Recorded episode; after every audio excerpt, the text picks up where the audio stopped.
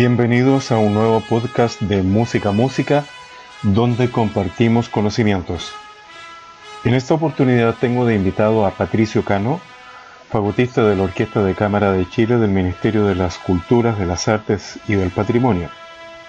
Es importante recordar que la orquesta desde su creación hasta hoy ha tenido tres directores, el maestro Fernando Rosas, Premio Nacional de Artes Musicales en el 2006, el maestro Juan Pablo Izquierdo, Premio Nacional de Artes Musicales 2012, y la maestra Alejandra Urrutia. La orquesta se remonta a la década del 50, cuando se inició, cuando algunos profesores normalistas y músicos aficionados movidos por la pasión musical se reunían a tocar. En esos años, los estudiantes de las escuelas normales, donde se formó una cantidad importante de los profesores de nuestro país durante gran parte del siglo XX, tenían que aprender obligatoriamente música y a tocar algún instrumento. Con Patricio nos conocimos hace varios años en la Facultad de Artes de la Universidad de Chile cuando teníamos a don Jorge Espinosa como profesor del instrumento.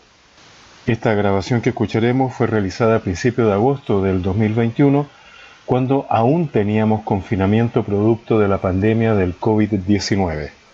Hola amigos, Hoy día estamos con Patricio Cano, fagotista de la Orquesta de Cámara de Chile del Ministerio de las Culturas, las Artes y el Patrimonio.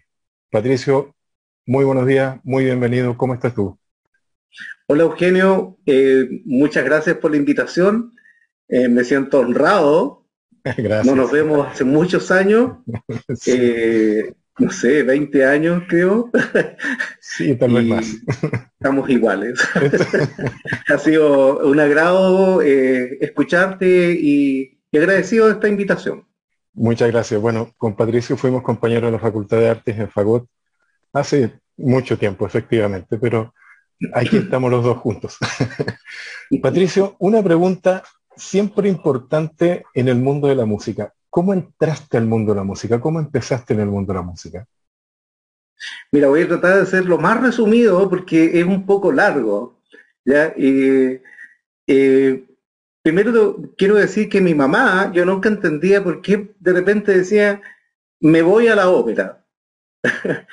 y, ¿por qué le gustaba la ópera, mi mamá? Decía yo, y, es una pregunta que, me la respondí hace muchos años, pero fue un poco porque una abuela que teníamos, que parece que tenía mucho dinero y tenía minas en el norte, ella le gustaba la ópera, incluso tenía tanta plata, dice el cuento, yo no sé, en realidad, eh, que ella traía orquestas de Europa, ¿ya?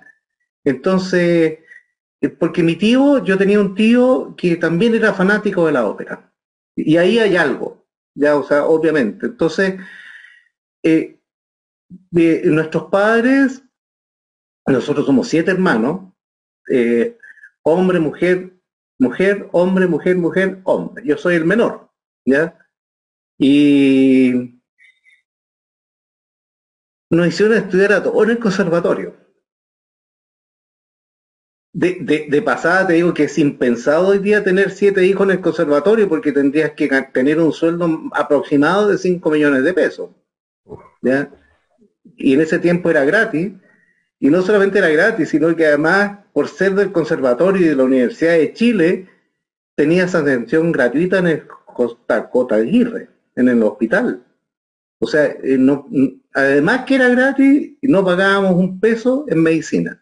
O sea, eh, por eso te digo, es impensado hoy día tener siete hijos y todos estudiando en el conservatorio. Ya, eh, yo fui el más chico, el más desordenado, creo, en estudios, pero fue uno de los que me dediqué a la música, finalmente. Estudié, entonces, eh, nuestros padres nos metieron al conservatorio a todos. Yo, seis años yo estudiaba violín, ya, y lloré mucho, mucho, mucho, mucho. bueno, entonces, podemos decir que tuviste un gran apoyo de la familia, que es una cuestión súper importante en los inicios. Exacto, exacto. Y después estudié violonchelo con los mejores profesores casi de la historia, hoy día hay muy buenos profesores igual, que eran Naldo Fuentes y Jorge Román, eh, con quien fui colega después en la orquesta de cámara con Jorge Román. después estuve un poco de trompeta y por ahí llegué al fagot como a los 18 años. Así que esa es como mi historia. Sí, tuve mucho apoyo eh, en, eh, en, este, en este camino, este largo camino de todos los músicos, porque es un largo camino. Ya realmente no hay nadie. Eh, sí, hay, ahí me he conocido algunos que en dos años están tocando increíble, pero en general es un muy largo camino. Patricio, dado que efectivamente, como tú bien lo indicas, ustedes tuvieron la muy buena oportunidad de ingresar al conservatorio de muy pequeño y, hoy día es más difícil, pero la exigencia musical sigue siendo la misma desde el punto de vista de que, sobre todo en los instrumentos de cuerda, necesariamente hay que entrar muy pequeño. 6, 7 años de edad ya hay que estar dentro del conservatorio para ir creciendo con el instrumento, de alguna manera.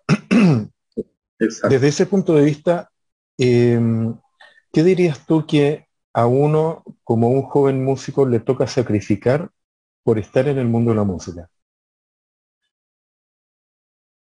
A ver, mira, eh, eh, hay varios caminos, yo diría. Eh, está, yo me viene a la mente inmediatamente del maestro Sergio Prieto, violinista, que un día un amigo me dice, oye, yo tuve un vecino que estudiaba violín cuando era chico y nosotros jugábamos a la pelota y él tocaba violín todo el día, decía. Y, lo invitábamos y él nunca jugaba. ¿Y cómo se llama? Sergio Prieto.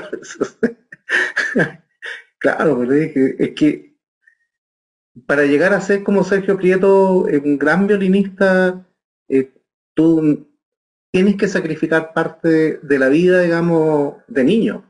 Y eso le pasa a muchos.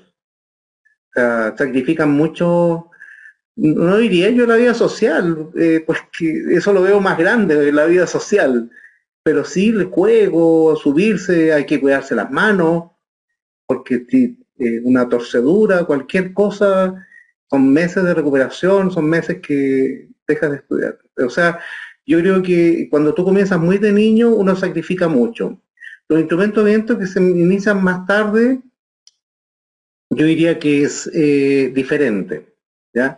Ahora, hoy día yo creo que los niños igual, vamos a hablar en términos coloquiales, carretean igual. ¿ya? O sea, eh, salen, y se divierten a cierta edad, o sea, pero sí, eh, si tú pretendes hacer una carrera así, de, como llegar a ser un solista, eh, tienes que sacrificar mucho. Eh, hay varias formas. Yo, yo gocé harto mi vida y mi, infancia, te voy a decir. Y por eso me cambié a ese instrumento, porque eh, pero finalmente te encuentras ya grande y dices, ¿qué voy a hacer? ¿Entro a la universidad a estudiar otra cosa o sigo estudiando en la universidad música? Y me encontré con el fagot en buena hora, porque ha sido mi, fuente de trabajo, me ha ido bien, he tocado, yo creo unas 18 veces de solista, he tocado obras eh, de todo tipo, Vivaldi, Mozart, eh, Telemann, Weber, eh, en fin, y varios otros que se me escapan. Y ha sido un, un bonito camino. Patricio, y en ese sentido ahora veamos eh, adelantándonos, ¿qué quieres hacer después que dejes la música? Si es que en algún momento se puede dejar, pero al menos profesionalmente hablando. Mira, eh, buena pregunta, eh, y, es una pregunta que yo me hice hace unos 20 años ¿Qué voy a hacer después? Entonces, en el camino, yo he ido aprendiendo hartos oficios. Un poco la lotería, pero eso no me he especializado así totalmente pero yo veo difícil el camino de Luthier acá en Chile. Ya entonces, viendo esa posibilidad, yo traté de ir a, la a la que es el instrumento, la marca que yo tengo, a hacer un curso de lotería y la verdad es que no me no recibí noticias de vuelta, escribí un par de veces y entendí que no, que no. El silencio a veces eh, dice mucho más que las palabras, así que eh, entonces eh, entre medio yo tuve un padre que hacía de todo en la casa, ¿ya? en ese tiempo no existía la soldadura así de, mira lo que estoy hablando, las cañerías de cobre y todo eso era todo eh, fierro galvanizado, por lo tanto uno mm. cortaba el fierro, había que hacerle el hilo para poner el niple y toda la cosa. Y siempre yo estaba mirando. Por lo tanto, eh, eh, aprendí algunas cosas y las desarrollé más grandes. Entonces yo sé soldar al arco, Sí, yo, o sea, de hecho, cambié el, el lavaplato, lo instalé en otro lado, hice todas las conexiones. Eh, entonces, eh, bueno, ese es un oficio. Ya, o sea, porque, porque uno tiene que diversificar todo, ya, o sea, tú no sabes lo que va a pasar contigo a los 60, 70 años. Entonces, estoy hablando hace 20 años atrás. Y entre medio me compré una máquina de coser industrial y comencé a hacer bolsos, aprendí, o sea, tú me dices, mira, quiero una funda, y yo te la hago, ya con ciertas medidas, las características, te la personalizo, le pongo un poco de arte ahí también, de colores, lo que tú quieras. Entonces, eh, se hacer hartas cosas, ¿ya? Y, la verdad es que es una pregunta bien difícil, porque yo no sé cómo me va a pillar a los 60 y, a los 70 años esto, porque yo ya, ya tengo 67 años, ¿ya? Pero, y hace poco me llamó un amigo y me dijo, oye, eh, ¿te interesa tocar eh, música antigua? Es lo que querido toda la vida, le dije. en serio, dice, porque mira, yo tengo un dulcián que es el antecesor del fagot.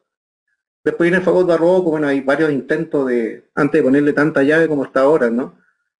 Y ya, estamos ensayando y está maravilloso el proyecto. Entonces, porque estoy entrando en, una...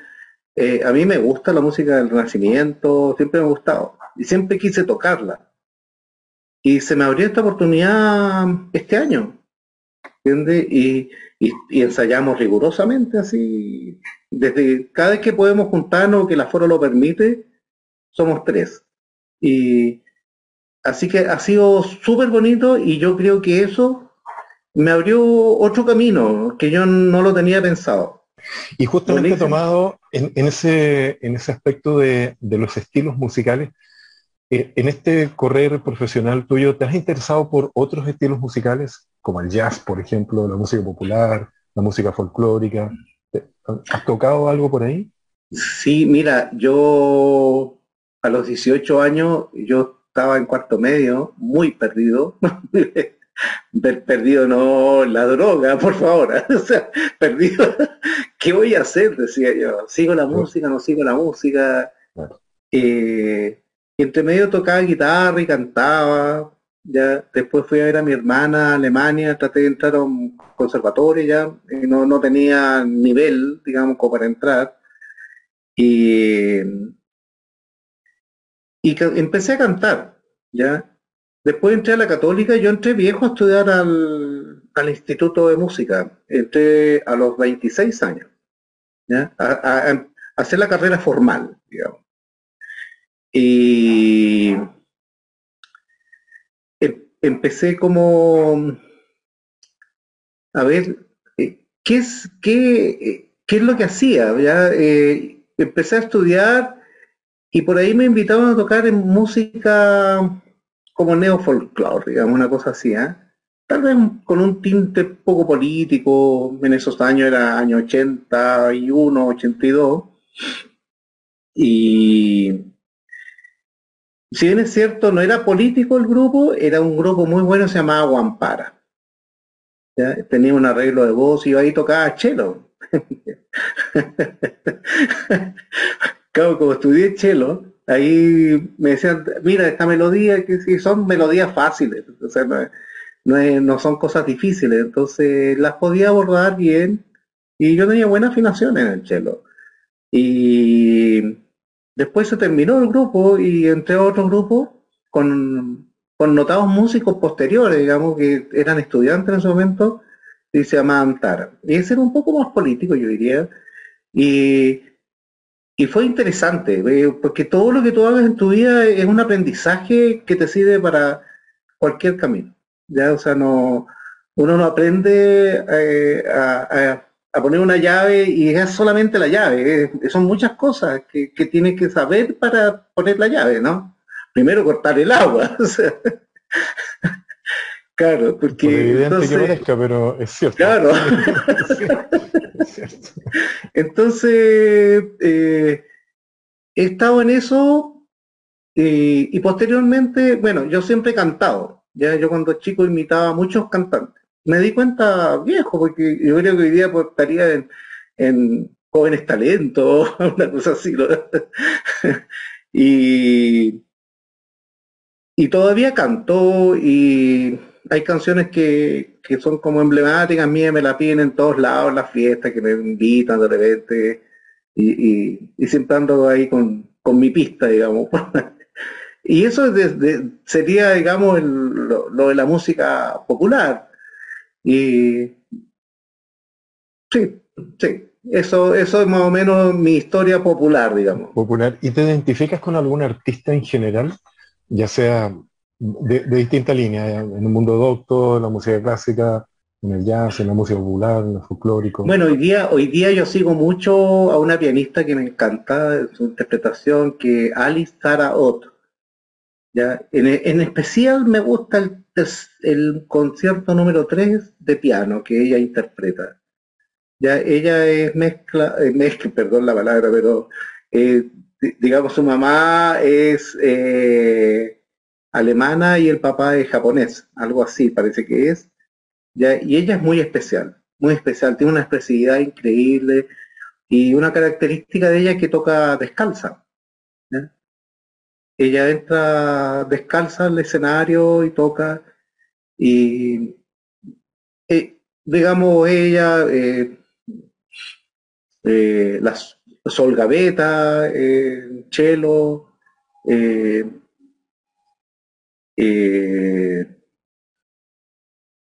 bueno, eh, bueno, y de los de los nacionales acá, eh, yo siempre tuve una admiración por Emilio Donatucci, gran maestro. Estamos hablando de una época que con suerte uno se podía conseguir un cassette para escuchar, un concierto para fagot. Ya entonces, yo me acuerdo que para nosotros era toda una expectación eh, estábamos todos expectantes todo el año cuándo iba a dar los recitales de Emilio Donatucci, para, porque era nuestro referente, ¿ya?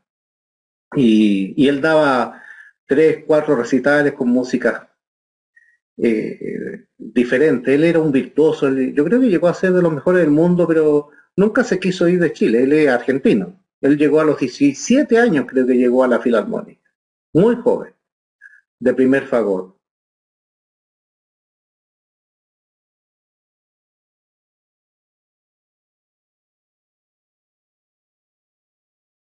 Y él, yo lo pasé bien escuchándolo. Yo recuerdo haber escuchado por primera vez en mi vida el vuelo Moscardón en favor.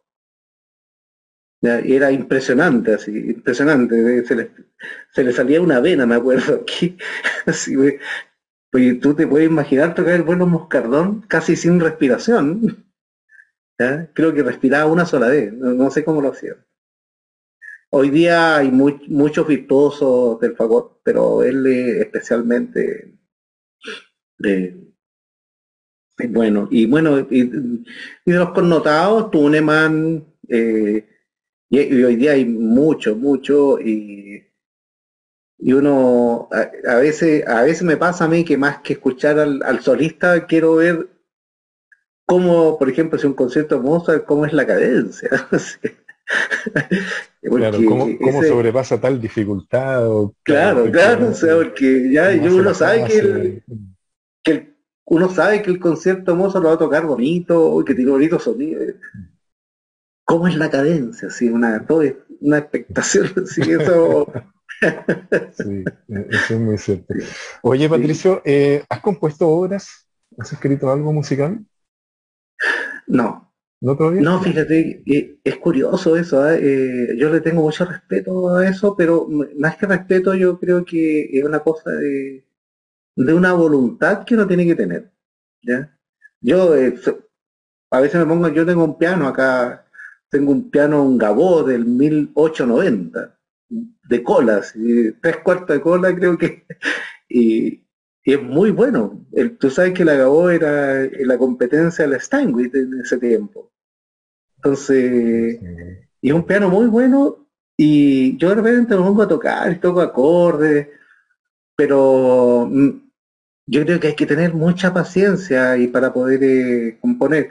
Eh, con el fagot de repente me pongo a preludiar y hago cosas y, empiezo a tocar, pero así como componer algo y escribirlo, llevarlo al papel, eh, no, no lo he hecho nunca, excepto en clases de teoría, me acuerdo cuando nos hacían, compongo una melodía. Sí, claro. Esa es una, una dura prueba, pero... Permiso. Sí, adelante. Oye, Patricio, a propósito de, esto de los idiomas musicales, de, efectivamente leer una partitura e interpretarla, y otra cosa es escribirla, como bien, como bien dices tú. Eh, en esto de, los idiomas musicales, ¿se puede decir que aprender el idioma de la música es parecido a aprender un idioma hablado? le encuentras alguna conexión por ahí? Absolutamente, absolutamente. Y yo tengo una alumna y, te lo puedo decir que es así. O sea, y así como uno puede aprender cualquier idioma, y hay, entre más chicos, obviamente es más fácil. Eh, y en, la música es, algo parecido. Eh, con algunas diferencias ya, porque eh, yo creo que se puede intelectualizar un poquito más en el buen sentido, eh, el estudio de la música, ¿ya? Por ejemplo, eh, tú vas aprendiendo a hablar porque escuchas y te corrigen, todo eso, ¿no? Pero en la música tú tienes que apurar como ese proceso, de alguna manera, para poder llegar a tocar algo, porque también eh, hay que incentivar al, al, alumno un poco a, a a encontrar algo sistemático para avanzar más rápido, ¿ya? Porque uno como profesor quisiera que los, alumnos tocaran mañana ¿eh? y fueran famosos, digo yo. entonces, eh, tiene eh, directa relación, yo creo que son cosas un poquito diferentes, pero directa relación. O sea, por ejemplo, esta chica, yo, Camila, me costó mucho tiempo, estoy hablando mucho tiempo, seis meses, ¿no? Eh, en que ella pudiera disfrutar haciendo escala. Y eso para mí ha sido un logro, ¿ya? Y hemos ido paso a paso con eso, así lento. que te interrumpa, pero yo, sé, yo, sé, eso porque lo habíamos conversado, pero hay que anexar un tema que no es menor, que es pandemia. Eh, y, y, que estamos en una figura telemática, hay una, hay una cuestión de acercamiento que en la música es muy necesaria entre el maestro y el alumno, eh, porque no, no, solo se ve la respiración, sino que también se ve la postura corporal y el, y el, maestro se da vueltas a través del alumno y uno se siente re incómodo, pero todo eso va sirviendo para una serie de cosas que tienen que ver con la interpretación. Entonces, a lo mejor los seis meses eh, en un periodo, en una sala de música, en un periodo eh, no, pandémico, eventualmente podría haber sido la mitad, quién sabe, pero pero eso es, un buen logro. sí, es una cosa eh, importante. Sí. mira, eh, eh tienes toda la razón en eso. Eh, los tiempos son otros, el aprendizaje es diferente y bueno, y, esto, y esto de la computación, yo creo que fue como un alivio esta pandemia, ¿no? O sea, no, no fue como las pandemias europeas donde moría la mitad de la población, y eh, aquí por lo menos podías verte en, eh, porque no podías salir de, una ciudad y no tenías ni un contacto. Entonces, eh, esto ha sido increíble y además a mí me pilló en la ignorancia un poco de la computación. un día me dicen en la orquesta, tiene que hacer un, un clip y, lo primero que se me presenta a mí es el clip, así como para enganchar los papeles, ¿no? El alambrito. El alambrito a un lado, claro. Entonces, eh, mm. me dicen, tienes que grabar y mandarlo. Ya, ok. ¿Y cómo se hace? Es fácil, lograr en el celular y después lo mandas. Y cuando lo vas a mandar te das cuenta que la imagen te dice ahí cinco horas. Enviarlo. Imposible, claro. Y, uno está cuatro horas y lleva dos minutos recién. Entonces, uno dice, y, y, nadie me decía, mira si es fácil, tú enchufas al computador, traspasas, sacas lo que necesitas. nadie me dijo, fue una, oye, fue tremendo, en serio que fue tremendo, pero fue como el idioma, Error de aprendizaje nomás. Error aprendizaje. Ahora, ahora ya no tengo ningún problema. Entonces, eh, el, uso de la computación, incluso para hacer clases, yo a, esta, a, Camila de repente le decía, eh, cuando vayas hacia arriba es un creciendo, porque así los instrumentos se van abriendo un poco y, y te vas acostumbrando porque eh, los instrumentos son más duros hacia arriba. Entonces, toca. No, pero que está haciendo disminuye. No, profe, me decía si hago y después entendí que tiene un algo el computador que eh, si tú tocas muy fuerte eh, eh, sientes menos el sonido. O sea, pero nadie te explicó nada, ¿entiendes? O sea, a propósito de los idiomas, porque este es otro idioma también, la computación. Sí, Patricio, y en este concepto de, lo que estamos hablando ya más, directamente que tiene que ver con la sensibilidad musical. Eh, justamente esto de entender lo que es un piano, un forte, un crescendo, un diminuendo. Eh, de alguna manera siempre hemos visto en la historia de la música y en la historia de las artes y, también en la historia eh, de, otras ciencias que son del mundo más cercano a la artesanía, gente que nace con dedos para el piano, como dice la frase, y gente que va haciendo la mano en el correr del tiempo. Eh, en ese sentido, ¿uno nace con sensibilidad musical o la sensibilidad se puede ir adaptando, se puede ir eh, administrando, se puede aprender? ¿Cómo, ¿Cómo, ves tú esa parte? Sí, eh, mira, es una pregunta súper interesante esa porque en mi vida, mi larga vida ya, eh, he visto de todo, de todas. Y personas que toman un instrumento y lo tocan así como que vienen de otra vida tocando. Que es un poco Mozart, ¿no? O sea, él, él se demoraba en escribir algo tanto como, o sea, en componer algo tanto como se demoraba en escribirlo casi. Entonces, eh, no así Beethoven, que era un estudioso y demoraba años. Entonces, y, sin embargo los dos son geniales, ¿ya? Cada uno en su estilo, obviamente. Entonces, eh, yo he visto, eh, como te decía, de todo tipo. De todo tipo he visto personas que tienen muchas condiciones y que son sistemáticos, que han tenido una vida así eh, organizada, han sido, sus padres a lo mejor han sido un poco más estrictos, no lo sé, o sea, puede ser. Y, y pueden llegar a ser eh, músicos de un nivel extraordinario. ¿ya? Y también he visto gente, eh, músicos que son geniales y todo, que son más desordenados y, y son muy buenos músicos. ¿ya? Pero hay un umbral ahí de repente en, eso, ¿ya? Entonces, yo pienso que todos podemos, así como el idioma, que todos podemos cantar, que todos podemos eh, tocar un instrumento y todo. Ahora, es, va a depender del entusiasmo que tú tengas hacia dónde puedas llegar. Y, eso es un poco lo que pasa con las orquestas juveniles, ¿ya? que entran chicos que no saben tocar ni un instrumento y les ponen un violín, les ponen un profesor. Y lo más probable es que si no existiera eso, este niño haría otra cosa. O sea, no se le habría ocurrido nunca, ¿ya?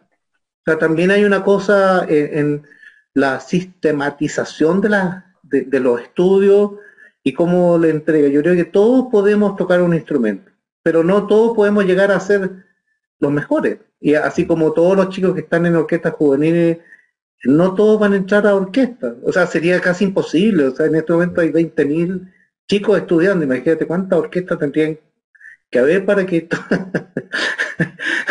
eh, adquirirlo por 60, ¿no? Es, terrible, es terrible. En, la línea del, profesionalismo, Patricio, ya una vez entendido que, el profesional eh, tiene la técnica, tiene el conocimiento, tiene el know-how que dicen los gringos, ¿qué logra hacer que un fagotista sea mejor que otro? ¿Qué, cosa lo diferencia cuando ya entramos en igualdad de condiciones eh, teóricas, tanto teóricas como prácticas? Pero ¿qué hace que un instrumentista, en este caso un fagotista, sea mejor que otro? Ay, que una pregunta difícil, ¿eh? Eh, pero yo, mira, yo diría que en este momento, o sea, antiguamente, por ejemplo, Emilio Donatucci, él, él tocaba de todo y, él era como el fagotista cada Hoy día hay muchos, muchos fagotistas que eh, son virtuosos, ¿ya? O sea, el virtuosismo en general en todos los instrumentos como que apasiona a muchos músicos. ¿ya? O sea, llegar a ser virtuoso. Eh, yo diría que que los músicos en general, eh, los fagotistas, eh, eh, llegan a un desarrollo hoy día que es impresionante, ¿ya? Y, la diferencia es que es cómo se aborda hoy día, ¿ya? por ejemplo, en Chile, hasta antes que llegara Emilio Natucci, no, no quiero desmerecer a nadie en esto, ¿eh? es solamente la, realidad. Muchos músicos venían de, bandas, ¿ya? Y, que habían sido un poco autodidactas, ¿ya? Y, con muy buen gusto en la música, o sea, pero si tú no tienes referencias, eh, ¿cómo avanzas? ¿Ya? O sea, de repente puede haber una persona que avanza así porque escuchó a alguien, pero uno necesita referencias. Creo que ese eh, es como, como que están, eh, es como que está todo unido eso. Entonces, eh, yo diría que hoy día hay muchos músicos buenos, abordan muy bien las obras, hay obras que son muy difíciles, Y, y yo creo que la preparación lo que los, llega, los lleva a ser un, músicos sobresalientes o muy buenos músicos, ya la preparación que tú tienes.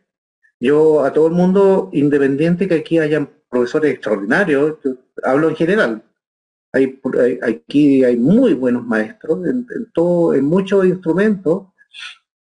Sin embargo, cuando se van los chicos afuera, la competencia entre los pares es diferente. Es de otro nivel. ¿Ya? Yo no digo que sea más elevado espiritualmente, no. hay una competencia ahí y eso te hace crecer. Pero en, forma sana. Yo no estoy hablando que de la competencia así, eh, la competencia como debe ser. Los modelos a seguir de alguna manera. exacto, exacto. ha perfeccionado ciertas técnicas y que uno sabe que está un poco pillado en eso. Por exacto, ¿entiendes? Entonces, por ejemplo, a mí me contaba eh, los viejos, cuando yo era joven, los viejos, decían, maestro, ¿cómo se ¿Cómo me puede raspar la caña? Sí, le decía. Tomaban la caña y se ponían para otro lado para que tú no vieras cómo se raspaba la caña. Hoy día es un ramo. Acá en Chile no es tanto un ramo, pero uno, todos los profesores le enseñan a raspar las cañas a sus alumnos, que es, es lo mínimo que, que tú puedes hacer con un alumno, ¿entiendes? No puede ese alumno estar una semana esperando ir a la clase para que tú le raspes la caña. él tiene, y también eso es otra cosa, es aprendizaje, error y aprendizaje. Es que, es que le, le puedo sacar, le puedo sacar un pedazo que uno de repente está raspando al principio y se te pasa un poco eh, la, la, presión de, de, la caña y salió un pedazo y la caña se acabó. Y las cañas cuestan, no sé, pues entre 10 mil y 25 mil pesos. Entonces, duele mucho cuando, mm. yo, yo recuerdo cuando estudiaba, nosotros yo mandaba a pedir 10 cañas al año. Y con esas cañas tenía que alcanzarme nomás, porque el precio de hoy día deben ser 32 mil pesos. Entonces eran 320. Estaban dobladas, ya no había por dónde soplarla, ya claro. dónde rasparla. Y, uno, y uno le ponía cútex, cuando se rompían un poquito, les ponía cútex para que te durara una semana más. Entonces, hoy día eh, sí hay muchos músicos eh, buenos. Eh, yo diría que de repente yo escucho, eh, he visto digo, este me gusta más que este otro, ¿por qué me gusta más que, este otro? Y, a veces va en el vibrato, fíjate, cosas, porque la calidad del sonido eh, ya se definió, nosotros usamos el, sonido alemán, qué sé yo, entonces, pero de repente el vibrato, cómo, cómo comienza a vibrar la persona, cómo eh, esas cosas yo diría que hacen como la diferencia eh, en, en algunos músicos y, por algún motivo a uno le agrada más. ¿Ya? Ahora, sin desmerecer todo lo que tocan, porque hay músicos que tocan eh, unas cosas que uno tendría que estudiarla, no sé, un año para intentar tocarla a veces, porque son muy difíciles, ¿entiendes? O sea, uno puede tener la técnica y todo, pero la otra es, es tocar una cosa 25 minutos que dure eh, aunque tenga dos pausas. aunque tenga, claro. tres movimientos, dos pausas, efectivamente. Claro, claro, claro. Patricio, tú algo por ahí nos adelantaste de la orquesta y de los 20.000 músicos que hay hoy día como estudiantes. Tú eres integrante de la Orquesta de Cámara de Chile, del Ministerio de las Culturas, las Artes y el Patrimonio. Un gran nombre, efectivamente, de, de una orquesta que ha tenido distintos eh, periodos, distintos nombres, distintos directores. Eh, hoy día, musicalmente hablando, ¿qué está preparando la orquesta? Eh, considerando el tiempo que todavía estamos en pandemia, si bien es cierto en estos momentos estaba bastante más abierto, pero ¿qué, está haciendo hoy día la orquesta? Mira, hoy día, hoy día, hoy día, si tengo que está la Sinfonía de los Juguetes, ¿qué se va a hacer? Y la otra obra es... Uy, se me fue. Pero eh, preparamos como un movimiento de unas obras. Vamos preparando esa, los, movimientos de... Entonces, eh, en ese momento hay un, un músico dentro de la orquesta que está haciendo arreglo. Gran descubrimiento. Tal vez sin pandemia jamás habría iniciado esto. Que es curioso, que, pero pasan cosas así que uno, la vida te lleva así, o sea, ¿qué hago? ¿Qué hago ya? Que estamos grabando un clip y eso no es tanto, y ya voy a empezar a, voy a, empezar a hacer arreglos. Y fíjate que han resultado súper buenos. en general, este como es mes de agosto, del mes del niño, eh, de alguna manera está todo enfocado hacia los niños.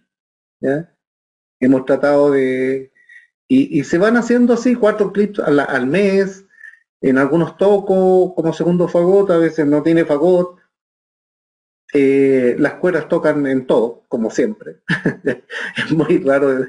Eh, pero estamos tratando de hacer cosas que también podamos dar conciertos de vientos y percusión, ya porque nuestra orquesta tiene timbal, dos trompetas, dos cornos y, las cinco maderas, ¿ya?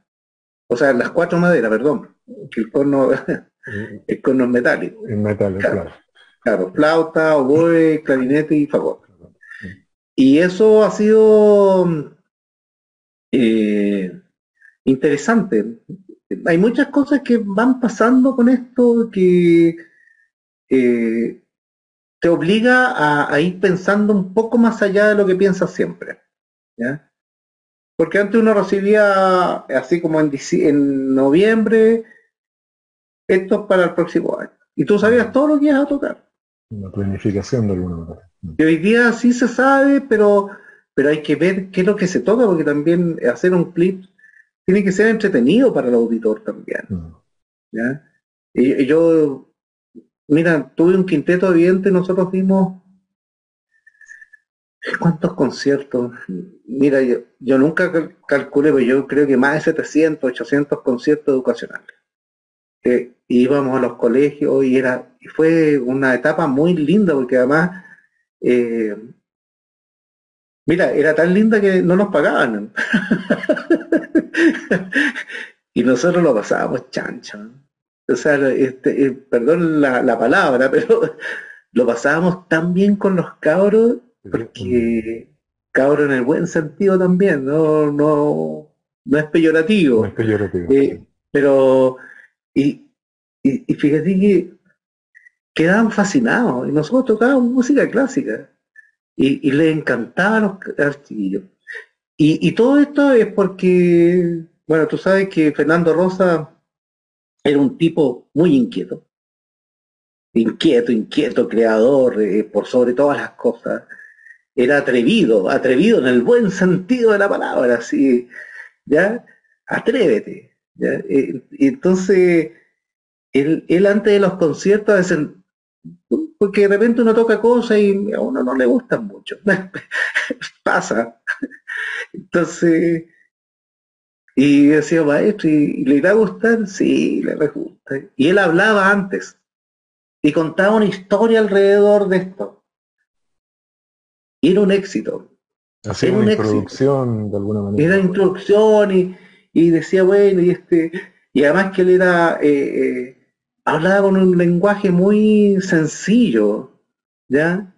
Yo, yo recuerdo, cuando eh, no me la hora que Romeo y Julieta, ¿ya?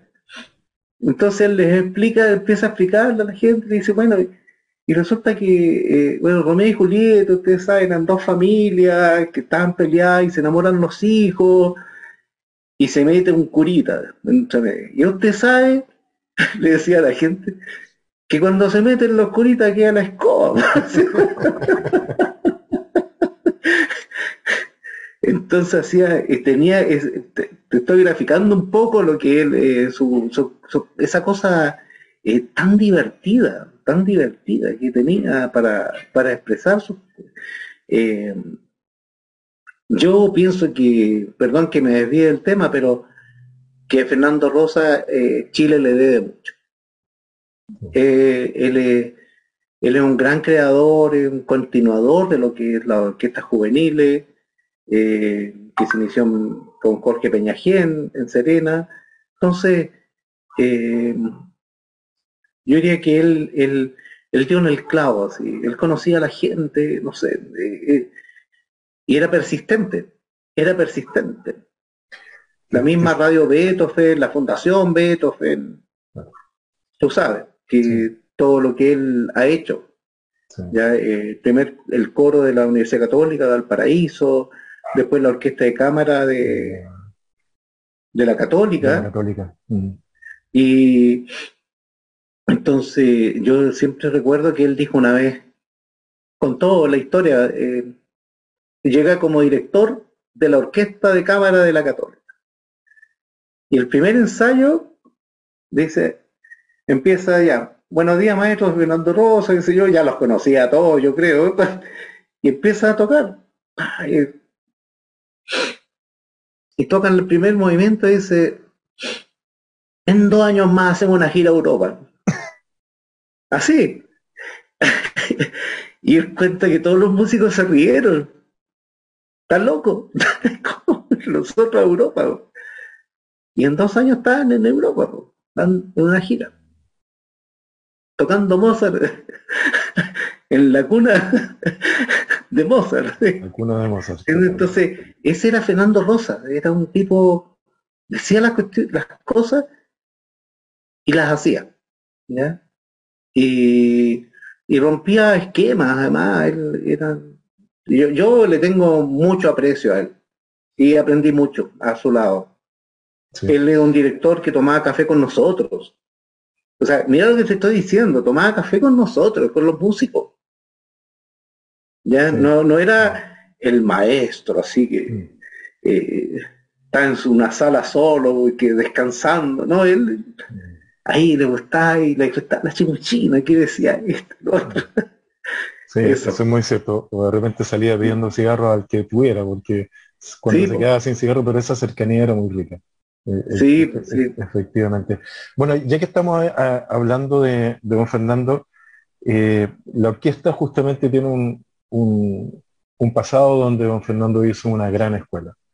Y, y, parte de esa gran escuela es justamente el rol educativo y social que fue desarrollado justamente por don Fernando en los famosos conciertos educacionales que se han mantenido hasta el día de hoy. ¿Cómo, justamente, bueno, un poco ya nos has dicho, pero a ver si podemos entrar un poquito en cómo ha mantenido la orquesta eh, eh, esos desarrollos, esos desarrollos que partieron de, desde don Jorge, pasaron a don Fernando y hoy día eh, están en manos del maestro izquierdo, pero más allá del director es esta escuela, esta escuela que, que, tiene este rol educativo y social. ¿Cómo, lo ha ido haciendo la orquesta? Sí, mira, yo quiero contarte algo que yo conocí a Fernando Rosa. La primera vez que yo lo vi en vivo, yo sabía de él. Fue unos conciertos que él, dirigió la Filarmónica un tiempo corto y, e, hicieron en ese tiempo unos conciertos a mediodía, ¿ya? Eran de los miércoles, me acuerdo. Y ahí él presentó una vez eh, la Sinfonía 40 creo que ya lo habíamos conversado, pero él presentó la, Sinfonía 40 de Mozart y después presentó la, versión rockera que hizo Waldo de los Ríos en esos tiempos, que era con batería, bajo eléctrico, guitarra eléctrica, no pero qué otro instrumento era.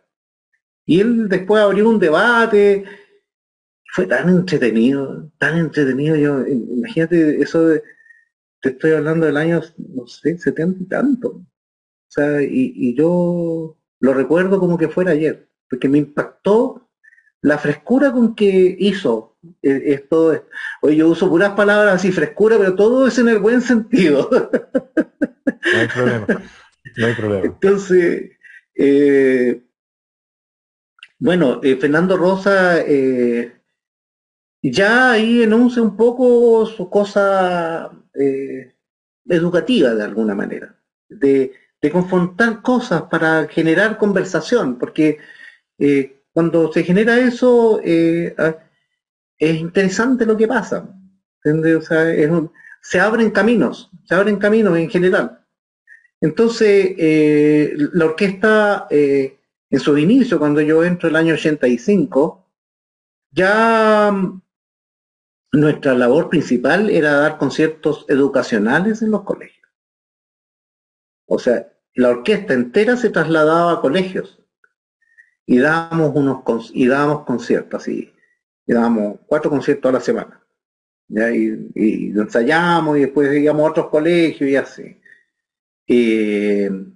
y él hablaba, hablaba y, era espectacular y uno iba aprendiendo palabras, formas de expresión que acerquen a la gente, porque al final de eso se trata, ¿no? podría haber sido un buen político él, pero qué suerte que se quedó ahí.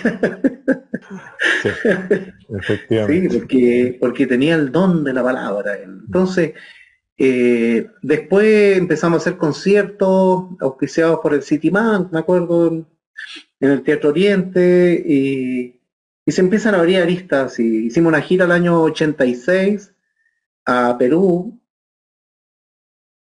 No, perdón, a Argentina. Tuvimos tres semanas de un Llegamos hasta Salta, Jujuy en Argentina.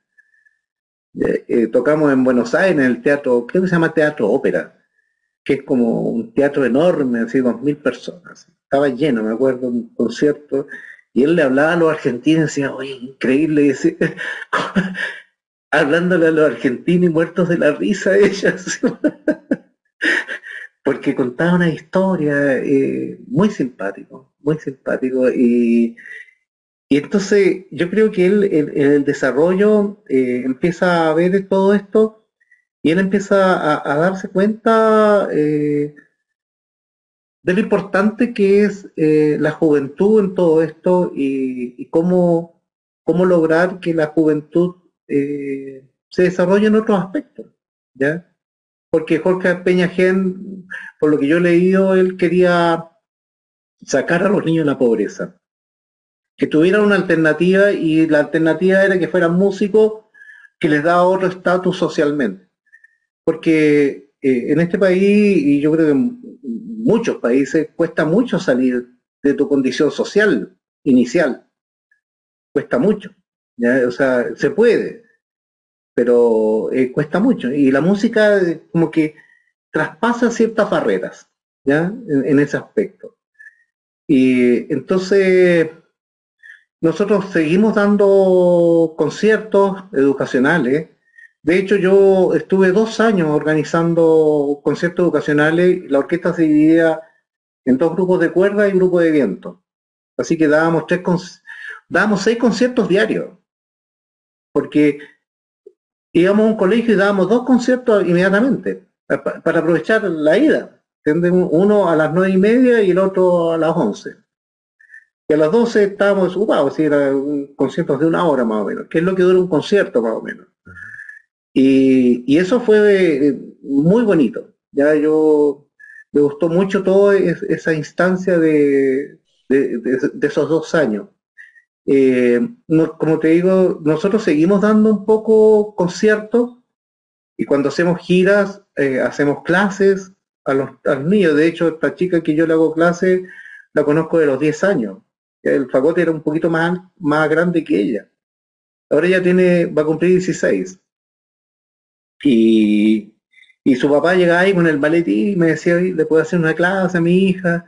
Y ahí estábamos entre medio que los, están los músicos eh, preludiando, calentando el instrumento, y ahí una hora entre medio, ahí yo, ya, un, dos, o sea, eh, era espectacular. Entonces, eh, ha sido, la orquesta ha tenido un, rol muy importante, porque de hecho, los primeros profesores que, tiene la orquesta juvenil, cuando se forma la orquesta juvenil, las primeras orquestas fueron los maestros de la cuerda de, nuestra orquesta.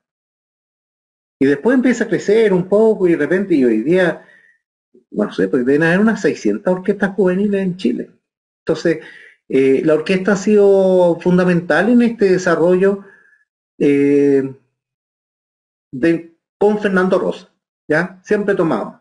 Él falleció hace muchos años, 10 años creo que ya falleció, pero dejó un legado que difícilmente lo eh, va a cambiar. ¿ya? O sea, eso eh, y ha sido muy, muy importante. Yo veo a los chicos con la dedicación, de repente tuve la orquesta juvenil, así de pueblo. pueblo tiene 2.000 habitantes y, y 60 niños están ahí, entonces a los conciertos van los hermanos, el abuelo, los tíos, entonces es una cosa así que eh, impensado, impensado hace 40 años atrás, a 40 años, que no es mucho en, la historia. Entonces, eh, ha sido muy importante, yo creo, nuestra orquesta en, el desarrollo musical, porque un momento, por ejemplo, cuando en los años 80, yo diría que el 30 al 40% de los músicos venía de Serena, que era donde creó Jorge Peña todo esto de las orquestas juveniles.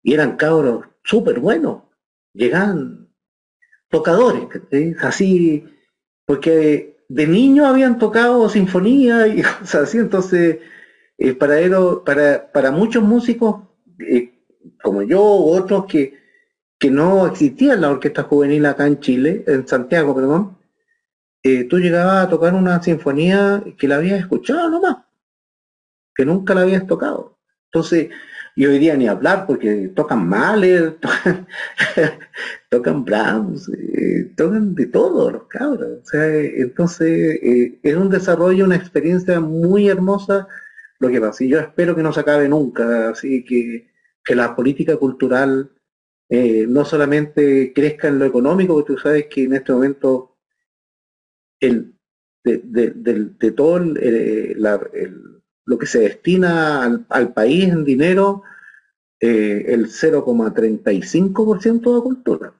algo así. ¿ya? Eh, nosotros, yo pertenezco a un sindicato, ya, dirigente, y estamos pidiendo, y hemos hablado con varios senadores, diputados, que queremos llegar al 1% como base para crecer. Creo que Perú tiene el 2,4. Entonces, eh, hay países que son fronterizos, cercanos, que tienen eh, mucho más desarrollo cultural, ¿ya? En ese aspecto. Y yo, porque no, no, estamos hablando de la música nomás, porque la cultura es todo. O sea, no es un todo. yo siento que a pesar de lo poco que, que se, del dinero que hay, se ha avanzado mucho en este país.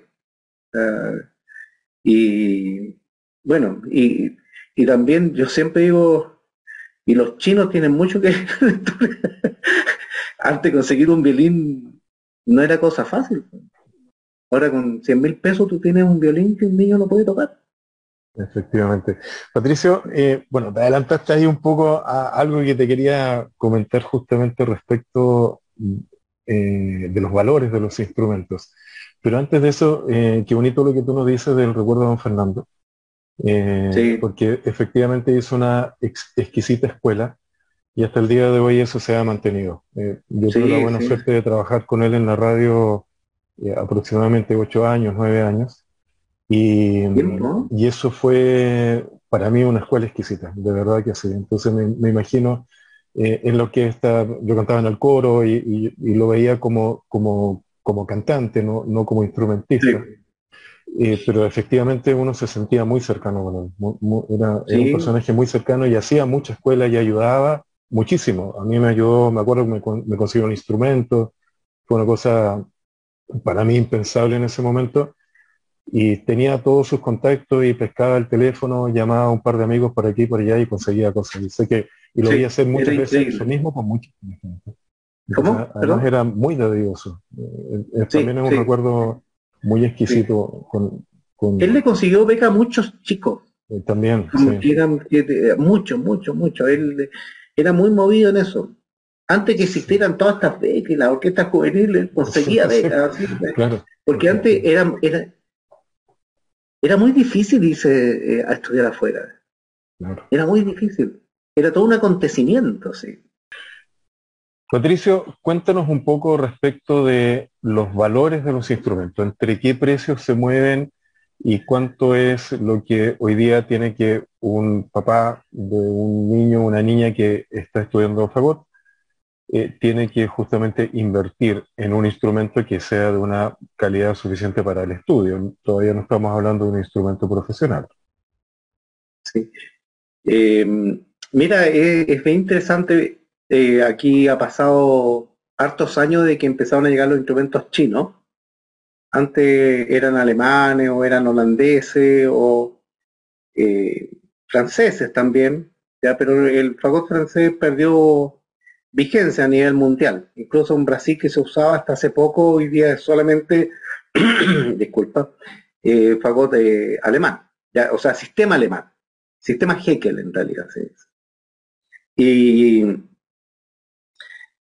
y la evolución de los instrumentos chinos ha sido un gran aporte en ese sentido porque eh, un, un, fagot chino hoy día que no tiene nada que ver con un instrumento eh, de hace 20, 25 años chino, el que costaba hacerlo sonar y venían más bajos.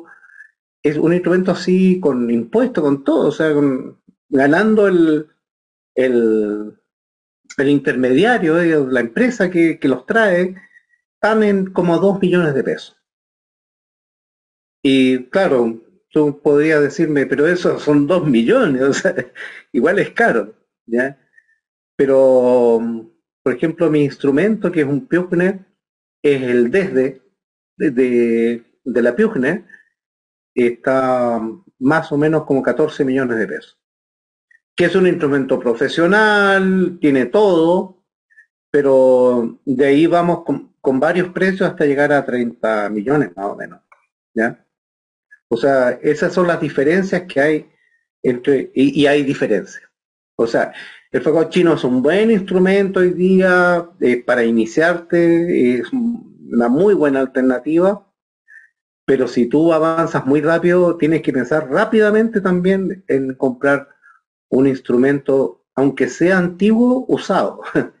o sea, un instrumento que, sea un Kohler, Musman antiguo, ¿no? O sea, yo he conocido muchos instrumentos y, y, claro, antiguamente construían, eran de mejor construcción que los chinos, ya, sobre todo la madera, la madera, eh, eso también lo han mejorado los chinos, se seguía secando. Entonces, se comprimía un poco y de repente se caía, algunas piezas, así había que filmar un poco más, qué sé yo. Eh, entonces, el secado también lo han perfeccionado. Porque antiguo, antiguamente los, eh, estamos hablando, se hacían de palo rosa, de, de boj, pero esas son, son maderas ya casi, no están extintas, ¿no? Pero demoran mucho el crecimiento y hoy día se usa el arce. El arce es, lo que más se está usando para la construcción de fagot. Y tiene mucho que ver con el secado también. Y son secados, empieza a cierta temperatura, eh, durante 10 años, 20, antiguamente eran 40 años. Entonces, esos son Claro, son tipos decía, voy a, papá voy a poner un negocio. ¿Qué va a hacer fagote? ya, pero va a tener 70 cuando la madera esté seca, ¿entiendes? O sea, entonces estos vienen de familia, así que cuando tú alguien, por ejemplo, la Hekel, que es la más famosa, e, ese, de hecho, están como 45 millones de pesos más o menos un Hekel. ¿Ya? Y, es, curioso porque tú él escribe y le dice eh, Heckel eh, necesito un fagot. Eh, sí, no, no, hay problema. Usted envíe eh, la mitad del dinero solicitado y, y, se lo tenemos en cinco años. Cinco años, tan lleno de pega que sí, están, tienen vendido cinco años todo. Y entonces le dice, bueno, pero usted, eh, ¿y qué pasa si a mí no me gusta cuando llega? Ningún problema, se lo cambiamos. Pero tiene que esperar otros cinco años, entonces. es, así, entonces, pero hoy día hay muchas alternativas de instrumentos que si bien es cierto, no son Heckel, eh, son muy, muy buenos.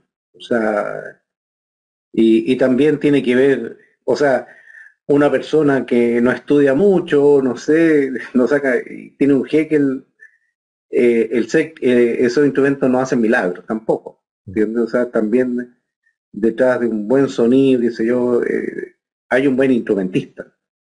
Claro. Entonces, eso es, es así. Y esos son los precios más o menos, Eugenio, o sea, desde 2 millones para iniciarte y que suena como un fagot, o sea, son, a mí me sorprenden cómo están llegando hasta 40, 50 millones de pesos. Y bueno, hay orquestas que, que compran los instrumentos, porque quieren que todos tengan los mismos instrumentos. Hay otros que no. Eh, por ejemplo, aquí en la Sinfónica hay, Yamaha, eh, hay un Hegel eh, eh, remodelado. eso lo hacen hoy día también, compran, compran el palo en el fondo.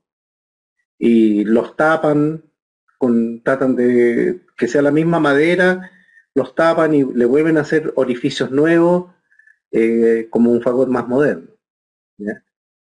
Entonces, de hecho, el sistema que nosotros usamos de fagot eh, se llama sistema Heckel. O sea, ellos diseñaron. Y hoy día es impresionante. O sea, tú, hay, una vez eh, me dijo un fagotista, le digo, ¿qué cantidad de llaves tienen? Sí, me dijo que yo, pedí ocho llaves extra. Y tenía para unos trinos, y yo lo tomé y era pesadísimo, no sé cómo voy a tocar. Porque, claro, una llave pues tiene un peso, pero si le pones ocho más las torres, más esto, lo otro, era muy pesado el instrumento. Y el tipo lo tocaba increíble. Me dijo, este instrumento lo puedo tocar yo nomás. claro, porque hecho la media. Es, claro, y las, las distancias y todo, porque y han simplificado los trinos, hay trinos que están el sol sostenido con el si bemol, por ejemplo, tiene una llave. ¿Qué, se, hace acá con, se hacía? Eh, se hace con el dedo, con este dedo. Ah, ah, como para atrás, así. Es muy incómodo, pero lo puede, pero sale perfecto. Y afinado y todo. Mueve como cuatro llaves, así. Oye, es muy entretenido. Sí, cuenta. Disculpa, y en la, ya que estábamos hablando ahí de los instrumentistas, eh, ¿a qué edad es una buena edad de empezar a estudiar favor? Buena pregunta también. Tú tienes muy buenas preguntas. ¿eh? Gracias. Gracias. Eh, mira, eh, yo diría que mi experiencia con esta chica que yo le hago clase es que más o menos 10 años, ¿ya? porque el, fagote es muy grande, tiene los orificios muy eh, distantes, entonces tú lo conoces bien. Entonces, y, si no tiene los dedos grandes y es, niño, eh, le va a costar y puede producirse algunos, eh, ¿cómo se llaman? Esguince o cosas así, ¿no? Esta chica, hemos estado estudiando un poco eso, y, hemos ido algunas cosas de a poco, porque hay posiciones o cosas, sobre todo cuando vas hacia el si bemol, eh, es muy duro ese el, instrumento, porque vas apretando una llave, después apretas dos. O sea, con una llave vas apretando todas las demás, hasta que llegas al si bemol y estás apretando cuatro o cinco llaves. Entonces necesitas un, una musculatura adecuada, que también la puede crear un niño, pero son cosas así que eh, que se pueden hacer, pero yo diría que 10 años. Ahora, ¿por, qué te decía que una muy buena pregunta? Porque eh, he visto, eh, hay, hay, proveedores o casas que, que venden instrumentos y fíjate que hay una fábrica en Alemania que hace fagotes chicos. Hace uno que es una octava más, más agudo, ¿ya? que es chiquitísimo, y, hay uno que es una quinta. ¿Ya? Eh, para que sea una quinta, más o menos es como dos tercios del fagot. ¿Ya? Para que se produzca la quinta. Eh, creo que es así, ¿eh? podría equivocarme, pero creo que estoy más o menos en, lo correcto. Y, y, ese instrumento lo puede tocar un niño de 5 años hoy día. Cinco años. El problema es que cuesta 3 millones de pesos. y, no sé si me quedo corto, porque ha pasado harto tiempo y que yo los vi.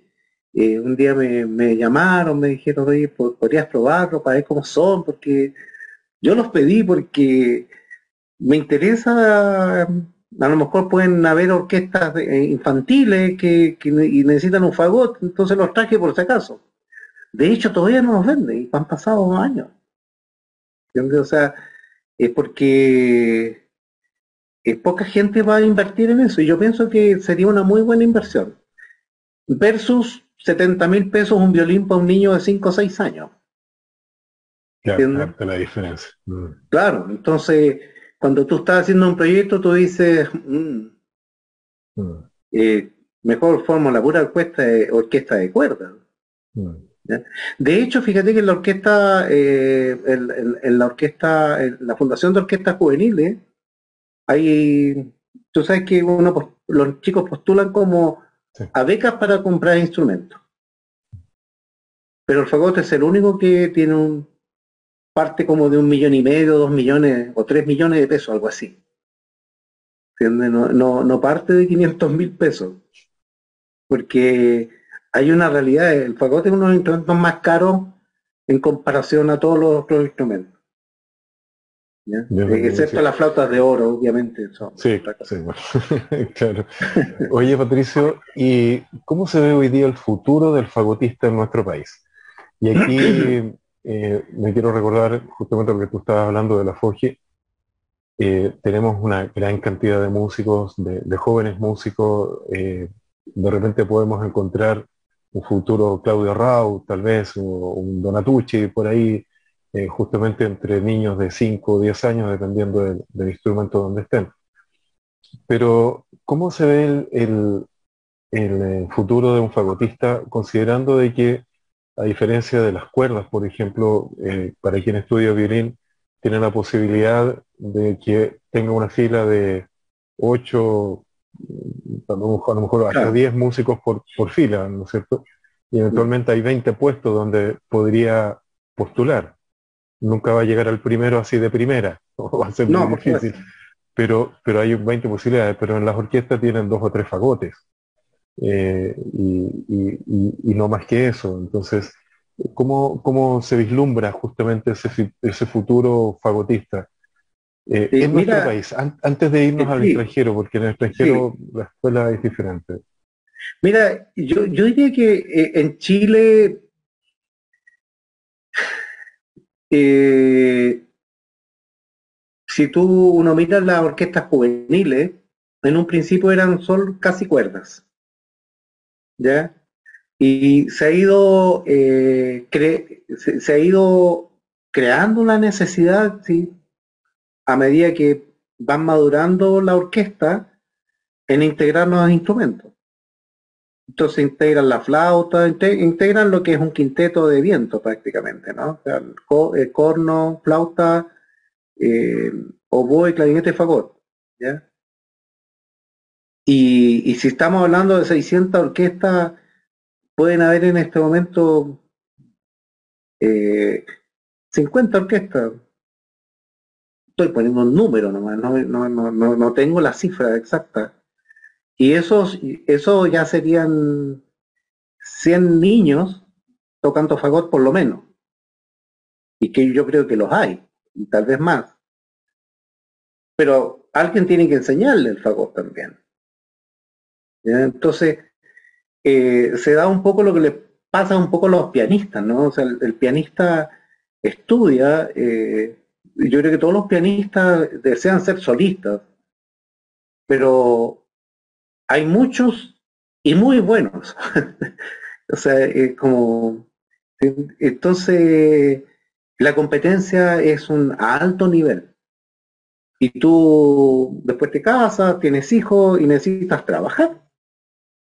Entonces, hacer clases es una de las alternativas que hay en este momento para todos los instrumentistas. Todos los instrumentistas. ¿ya? O sea, se ha abierto una, fuente de trabajo que, porque es el profesor de fagot, el profesor de clarinete, el profesor, la secretaria, eh, la, eh, o sea, y de hecho yo creo que hay, hay, no sé, han aumentado las empresas que venden instrumentos así, pero eh, ¿cómo? en forma explosiva, así, o sea, entonces, eh, ahora, en la orquesta previamente tal, eh, por ejemplo, en la filarmónica, hay dos chilenos, una inglesa y un lituano. El lituano es increíble como toca. Gilba se llama. Silvina se llama en realidad. Silvina Gilba, algo así. Y una persona muy simpática, muy sencilla, pero ese hombre toca lo que le pongas, así, es impresionante. Eh, en la sinfónica eh, hay solo chilenos, pero pasa lo que pasa, lo que pasaba antiguamente cuando decían eh, hay que estar preparado por si se muere el maestro, es una cosa así, ¿no? Porque tú tienes un trabajo y difícilmente te vas a ir.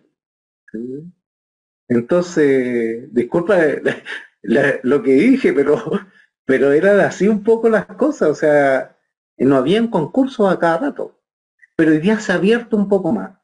Y ha salido muchos fagotistas a estudiar afuera, muchos.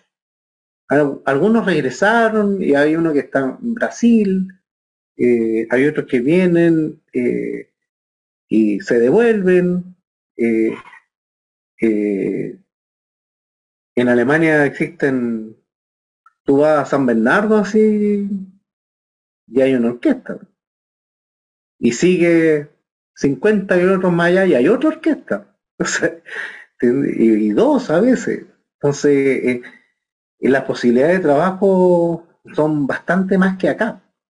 En ese aspecto, profesionalmente, así como para tocar.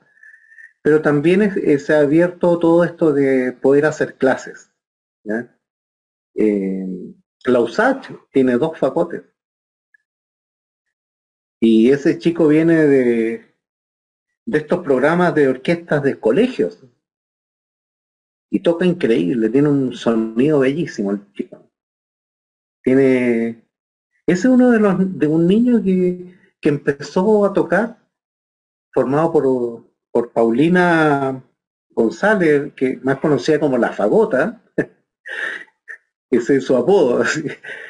Y, ella es una muy buena formadora. Y fíjate que eh, este chico tiene, tiene algo tan especial para tocar la, emisión del sonido. ¿ya? Y el vibrato que tiene. bueno, él... Eh, y yo creo que los, los chicos que, que avanzan y, estudian, eh, hay que estar preparados siempre con concurso. Porque nunca se sabe si una persona se puede ir o... Pero... Así, si tú me dices si hay posibilidades de pegas, sí hay, hay más que antes, pero tampoco es una cosa así como para tocar en una orquesta que, que sea tan con tantas posibilidades de, tomar un puesto. ¿ya? además que donde más se gana en Santiago. Están los mejores sueldos. Entiendo. Y, Patricio, mirando eh, hace unos 20 o 30 años a la fecha, ¿qué diferencia encuentras tú entre el fagotista que partía tocando ya en una orquesta profesionalmente hace 30 años al fagotista que parte hoy día tocando profesionalmente en una orquesta? ¿Qué diferencia encontramos en ese profesional?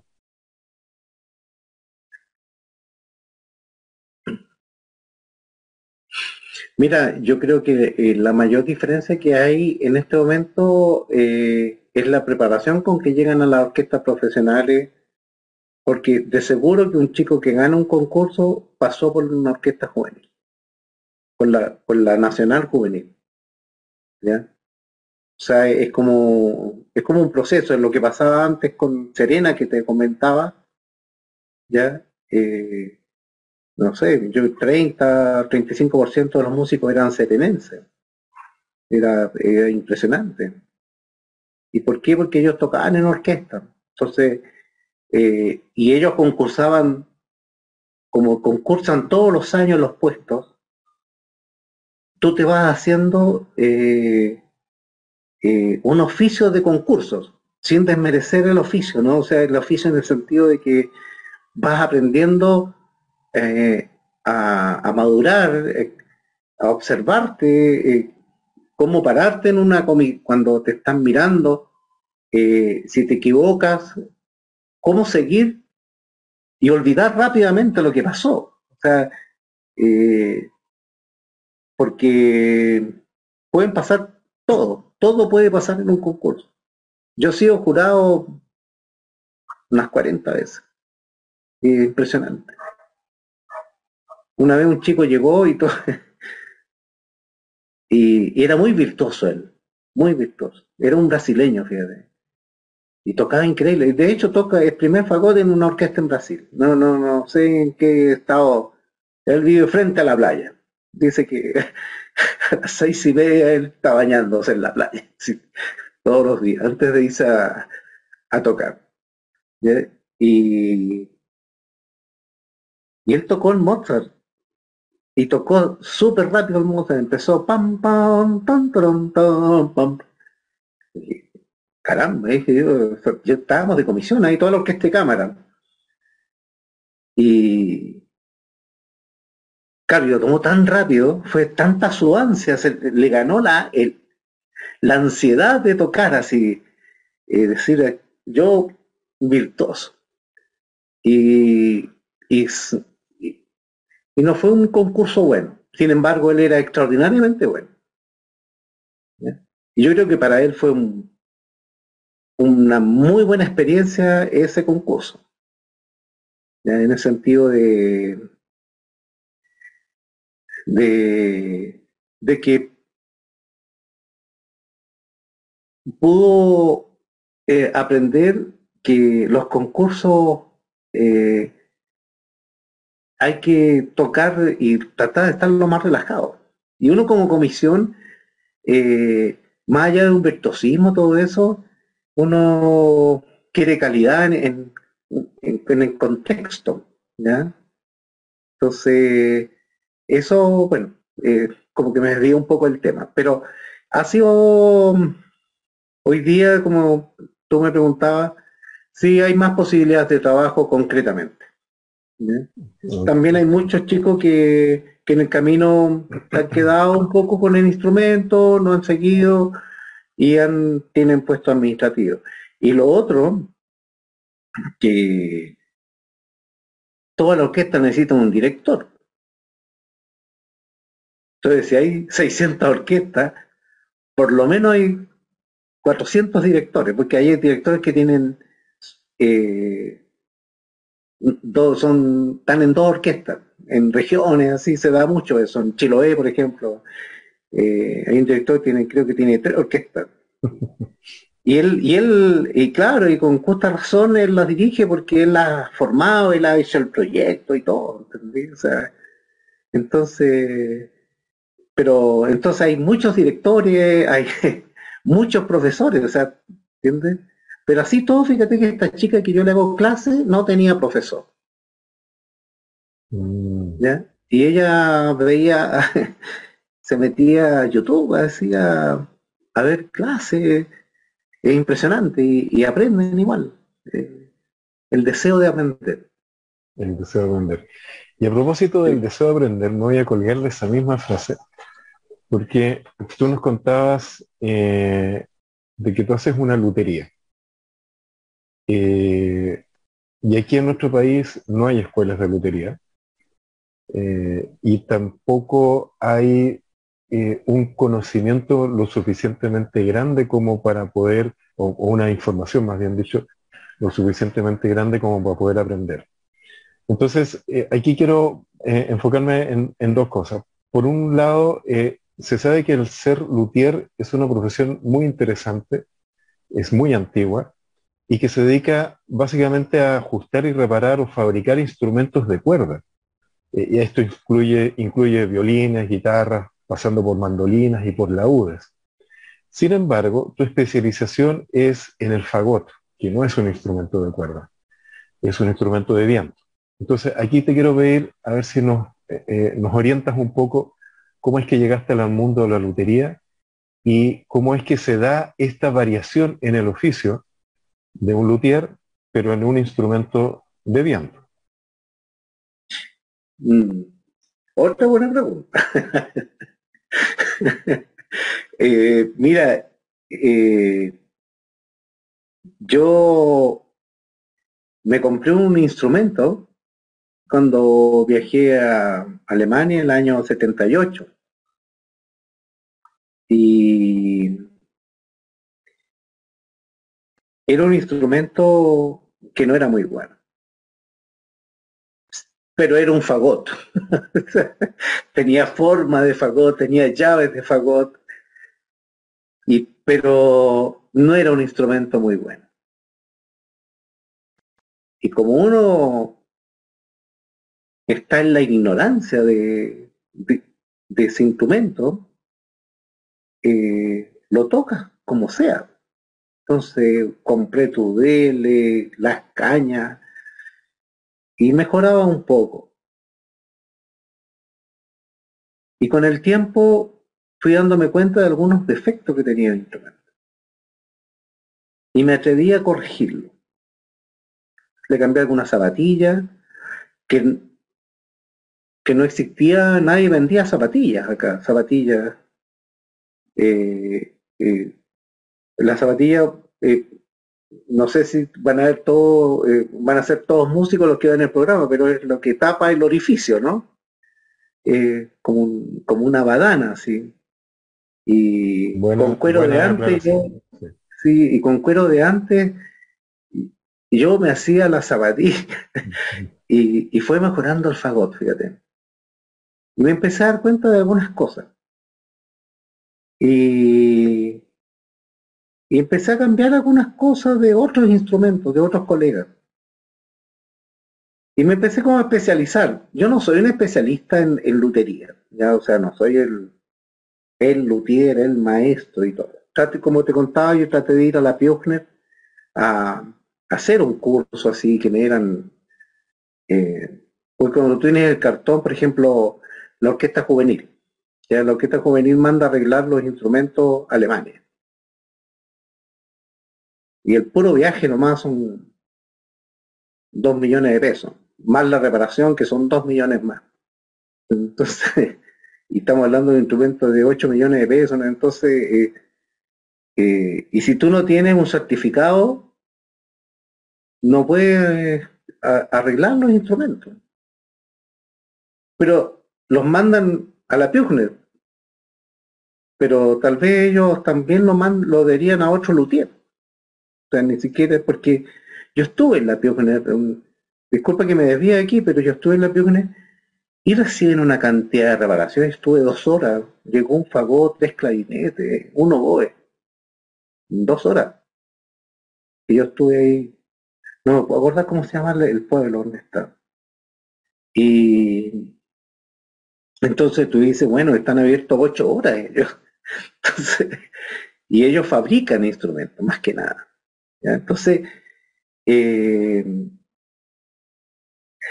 bueno, volviendo a tu pregunta, eh, sí, eh, yo también tenía como la imagen del luthier, que es el que fabrica instrumentos.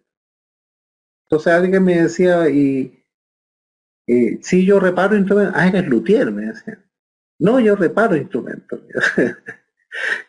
pero eso es lutería, me decía, los más entendidos. ¿eh? Sí, pero para mí la lotería es el que fabrica. No, y con el tiempo me di cuenta que eh, el que hace el instrumento es luthier, pero también es luthier cuando ese mismo instrumento se quiebra o le pasa cualquier cosa y vuelve a las manos del mismo. ¿ya? Entonces, por lo tanto, la lutería es una cosa integral entre el que construye y el que repara. Así lo veo hoy día yo. ¿ya? Entonces, eh, yo recuerdo haber arreglado un instrumento chino que venía con la inclinación que no era correcta. Y sabes que no me podía dar cuenta qué es lo que era. Y el sol sonaba increíblemente mal. El sol de abajo, el, último sol, digo. Y no había caso. Y le cambié tu DL y uno empieza a buscarle realmente dije, puede, ser eso a lo mejor. Y desarmé mi instrumento y vi el otro, y claro, y, por de solo verlo, se veía que la inclinación no era adecuada. Y ahí yo hice una reparación muy bonita. Y no tuvo nunca más problemas ese instrumento. Y era un buen instrumento, fíjate. Y, pero venía con ese efecto. Y entre devolverlo a China que te manden otro. Entonces, eh, ha sido como, como te digo, yo no soy así como... Hay, hay varios reparando hoy día, hay chicos que están reparando. Eh, curiosamente, hay, hay, algunos que reparan eh, y, a mí me llamó la atención que también el, este, el lituano, que el fagotista, eh, en algunos fagotes están usando lo que es como goma eva, fíjate, en vez de... Es una goma eva especial, no es, no es la goma eva la típica, digamos, de esas cositas que se arman para los niños, para que no se tengan en la cabeza, como, como juego, así como rompecabezas. ¿ya? Eh, encontré interesante, pero no, no sé, en realidad no, no desconozco el resultado, pero yo sé que están usando un poco eso porque el tema de, las badanas es, un tema, ya, o sea, por más que sea resistente al agua, eh, eh, a la humedad más bien, igual es complicado, es complicado que se van poniendo duras zapatillas y ya no empiezan a tapar bien. Eh, entonces, cada cierto tiempo hay que hacer un cambio completo de zapatilla, por ejemplo. Y eso, básicamente, yo diría que el, el luthier es, la persona que hace y que repara. Así que... Disculpa, sí. Sí, no, Patricio, eh, para finalizar te quiero pedir que nos dejes un consejo para el padre del, joven que está estudiando y para el joven que está estudiando. ¿Qué, consejo le puedes dar a, cada uno de ellos? Porque, claro, eh, uno como papá, eh, mis hijos son grandes en este momento, pero entiendo la, la opción de que uno como papá no solo invierte dinero, sino que además eh, tiene una esperanza en la esperanza que tiene el niño de ser un gran instrumentista, de ser un gran músico. Y ese sueño a lo mejor quijotesco de querer ser un gran y destacado músico y famoso y etcétera. Y hay, hay como una misma esperanza, pero en dos escenarios distintos, la del padre y la del hijo, entre otras cosas. Eh, cuando uno le pasa un instrumento a un niño, le pasa un instrumento a la familia también, porque de alguna forma se tiene que amoldar, se tiene que acomodar la familia a los estudios del hijo, a las exigencias, eh, a que cuando a lo mejor quieran salir todos juntos, el niño está preparando una prueba y se tiene que quedar como a lo mejor le podría pasar a alguien que esté estudiando otra materia, eh, otra profesión. Entonces, son muchas cosas. Eh, pero tú desde tu experiencia, ¿qué consejo le puedes dejar? Tanto al papá, a la familia, mejor dicho, del, hijo que está estudiando Fagot, como a este joven que está estudiando Fagot, sea niño o niña. Mira, eh, bueno, puedo dejar de decir que una muy buena pregunta. Porque eh, en realidad, eh, como tú dices, eh, no es que el chico reciba el instrumento, lo recibe la familia. Y hay todo un esfuerzo detrás. Eh, hay, hay localidades donde funcionan los padres, los tíos, y hacen bingo y esto y lo otro para comprar instrumentos y de repente hay festivales de orquestas juveniles, eh, los chicos viajan, viajan. O sea, eh, viajan acompañados con padres, así como, pero viajan, ¿entiendes? O sea, eh, y ese es un aprendizaje muy grande en la vida, cuando tú sobre todo si vas en, un grupo en donde todos están haciendo eh, lo mismo, pero a la vez parecido. o sea, es la música lo que los une, ¿no? Pero diferentes instrumentos. Entonces, yo, por mi experiencia, yo, yo no he sido un profesor así de toda la vida. Yo he hecho clases, qué sé yo, y esta es la chica que yo más he tenido en forma permanente. Y, yo en ella tengo puesta mucha esperanza. Entonces, eh, pero tampoco quiero que ella solo toque el fagot. Ya, pues yo podría decirle, no, mira, olvídate de las clases, todo, porque en realidad a mí lo que me interesa es que ella estudie todo el día. No, para mí la formación en general es algo fundamental. ¿Ya? Eh, a mí me gusta que los chicos tengan opinión. Más allá de la política. ¿ya? Más allá de la política. O sea, pero que tengan opinión. Y que se atrevan a expresar su opinión. ¿Entiendes? Porque yo creo que es muy importante en la vida ir de frente y, no escondiéndose porque de repente te pueden tildar de una u otra cosa, ¿no? Entonces, yo creo que, y eso si tú tienes argumentos y lees, y, dentro de eso hay toda una convivencia intelectual, en el buen sentido, ¿no? No, no la intelectualidad como se entiende de repente ser intelectual, así, no. O sea, la intelectualidad, así, el, el abrir un mundo en la cabeza, y, yo creo que es fundamental que vaya acompañado el estudio del fagot, o sea, si en este caso del fagot, con los estudios eh, curriculares. Eh, porque la vida es muy larga. Así como yo te contaba que yo no, no, sé lo que voy a hacer cuando jubile. A lo mejor sigo con la música antigua, eh, pero también tengo otros oficios. Entonces, pero físicamente pueden pasar muchas cosas en la vida.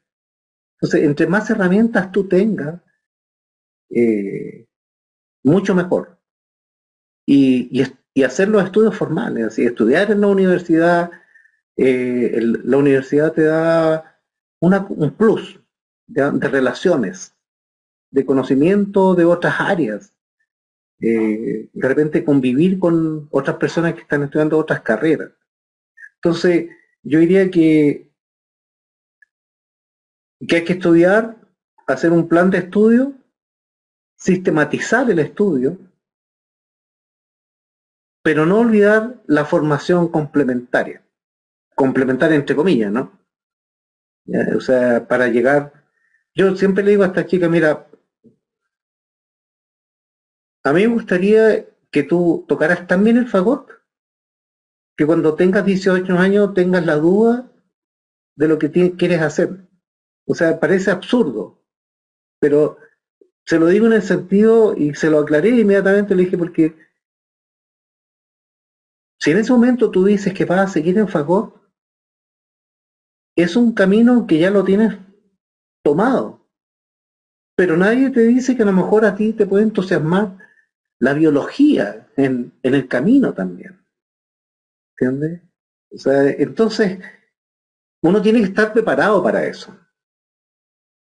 Eh, porque hablábamos cuántas posibilidades de trabajo hay. O sea, hoy día ser músico eh, hay más competencia que antes. Sin lugar a dudas. Sin lugar a dudas. O sea, no, no es lo mismo. ¿Ya? Eh, concursar hoy día que hace 30 años atrás o 40 años. Para mí. A lo mejor me van a decir que, se cree, pero yo, lo siento así. Siento que ahora el nivel de exigencia es mucho mayor. Mucho mayor. Eh, hay muchos chicos afuera estudiando a favor. Muchos. O sea, te digo mucho de 10 a lo mejor, pero eso es mucho. es mucho. O sea, antes con suerte salía uno oísta, a lo mejor cada dos años, cada tres años. No, lo sabemos, pero pero es así, el fagote y, está, y, está cada vez más presente, eh, hay mucho entusiasmo y, y, yo creo que la familia es pilar fundamental, lo hablábamos también, fundamental. El deseo, yo veo a los padres de esta chica, de Camila, eh, ellos los dos trabajan sin embargo, eh, están todos los días haciendo proyectos y tratando, ¿entiendes? O sea, eh, y, todo eso los rodea. yo además con esta chica de repente, el otro día, por ejemplo, estaba viendo, porque para mí está todo relacionado. ¿ya? Hay cosas azar, sí, pero está todo relacionado siempre. Entonces yo estaba viendo las la Olimpiadas. Y, en la católica, yo el primer año que estudié, tomé atletismo eh, como ramo complementario. Y yo recuerdo que el profesor dijo, ya tienen que dar cuatro vueltas a, la, una pista que hay en el campus oriente, que no es tan grande, debe tener 250 metros no, no 400 como es lo normal, ¿no? Oh, profe, ¿cómo cuatro vueltas? ¿Cómo no vamos a ser capaces? No, dijo, corren las rectas y caminen las curvas. Al fin del semestre yo estábamos dando 10 vueltas sin, sin parar. O sea, hacíamos 2.500 metros. Entonces, bueno, y nos enseñaba a saltar de espalda y a, todo. Era como la Olimpiada, así.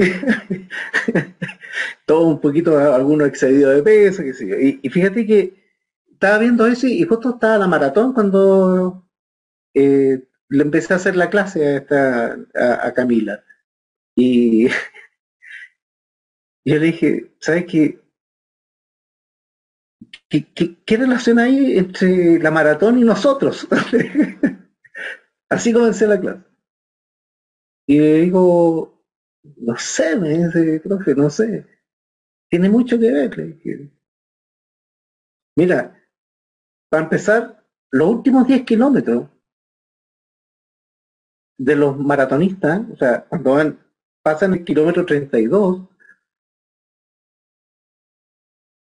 no solamente tienen que estar físicamente, sino que tienen que estar mentalmente desarrollados. De hecho, creo que en, un periodo muy largo, ningún menor de 35 ganaba la maratón.